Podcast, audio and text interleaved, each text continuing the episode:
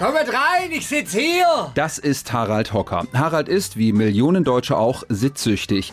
An den Beginn seiner Sucht kann er sich noch sehr gut erinnern. Ja, das war auf dem 40. Geburtstag von meinem Onkel.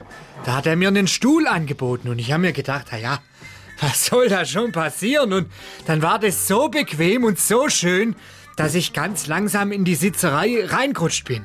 Ich bin plötzlich nur noch gesessen. Im Bus, in der Bahn, auch in der Schule bin ich mehrfach sitzen geblieben. Später dann im Auto. Und dann wurd's immer schlimmer. Ich konnte meine Hobbys nicht mehr ausüben. Ich bin aus dem Handballverein rausgeflogen, weil ich nur noch auf der Ersatzbank gesessen bin. Und äh, Stand-up-Paddling ging natürlich auch nicht mehr. Kann man sagen, Sie mussten dann immer wieder einen draufsetzen? Ja, absolut. Ich war früher so ein Stehaufmännchen.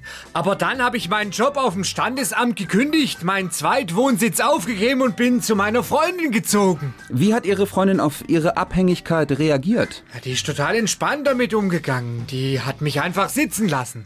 Äh, Verstehe. Wann sind Sie denn zuletzt aufgestanden? Boah, das weiß ich gar nicht mehr. Das ist ewig her. Vor Wochen hat so ein Rotkätchen bei mir in den Haaren ein Nest gebaut, weil ich mich einfach nicht mehr bewegt habe. Also haben Sie jetzt einen Vogel? Ha, nicht nur einen, das ist eine ganze Familie. Ich find's ja super. Nur meinem Hund, dem Rocky, dem gefällt's gar nicht. Komm, Rocky, sitz. Herr Hocker, alles Gute. Danke.